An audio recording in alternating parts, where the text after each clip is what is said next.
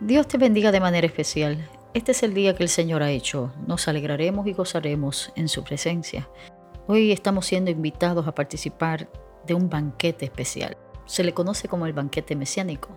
Cuando vas a Lucas capítulo 14 del 15 al 24 hay una descripción preciosa de la invitación que hace Cristo para todo aquel que quiera participar. Me concentro en el primer versículo cuando dice, cuando uno de los que estaba comiendo con él escuchó esto, dijo, afortunado el que participe en la cena en el reino de Dios. Como respuesta a esta declaración, Jesús cuenta esta historia de este hombre con muchos recursos que invita a muchos de sus amigos para una gran cena, un gran banquete. Solo que en el contexto del tiempo de Cristo, estas invitaciones se hacían con mucho tiempo de anticipación, hasta un año antes de que se dieran. Así que cuando se cuenta esta historia, ya el patrón está listo para recibir a sus invitados.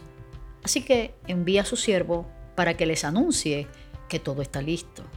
Es ahí donde entonces cada uno de estos invitados comienza a poner excusas para no llegar. He comprado una tierra y no puedo ir. He comprado unos bueyes y los tengo que probar. Me acabo de casar y no puedo llegar.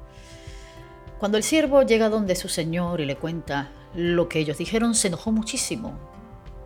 Y la historia cuenta de que entonces envía al servidor a cualquier lugar donde haya una persona inválida, coja, eh, lisiada, pobre, ciega, que pueda llegar para que participe de la cena. Es interesante porque hace eso porque ya todo está preparado. Esta invitación es el resultado de mucho tiempo de esfuerzo, hay algo valioso que está servido en la mesa. Es importante celebrar. Si los que originalmente fueron invitados no quieren, debe haber alguien que acepte comer de este pan. Ahí es donde este siervo los busca y dice a su señor, los he buscado, muchos han llegado y todavía hay espacio. Luego cuenta esta historia de que entonces el Señor le dice, pues vete a todos los caminos y esfuérzalos a entrar, que en realidad lo que significaba era persuádelos, ¿Por qué? Porque mucha de esta gente pobre y quizás excluida para otras, para otras personas de alta sociedad no podrían creer que hayan sido invitados a una cena de esta naturaleza, así que había que persuadirlos. Eso es lo que significa esfuérzalo entrar. Es interesante porque el sirviente y el Señor descubren que la intención de los invitados era humillarles y evitar que se llevara a cabo el banquete. Y más interesante aún es la respuesta de aquellos que no tienen nada llegaron de manera humilde y agradeciendo este gesto del Señor. En ese banquete se sirve la salvación. En esa mesa se sirve el mejor pan. Y el verdadero pan de Dios es Cristo. Así que todos los que nos escuchan hoy están invitados.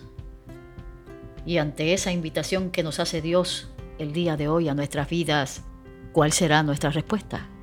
¿Seremos como los primeros que buscaremos una excusa para no llegar? ¿O seremos como los que estaban en el camino, sin mucha esperanza ni posibilidades, pero estuvieron dispuestos a aceptar la invitación de Dios con humildad y con regocijo en sus corazones? Que así nos ayude el Señor.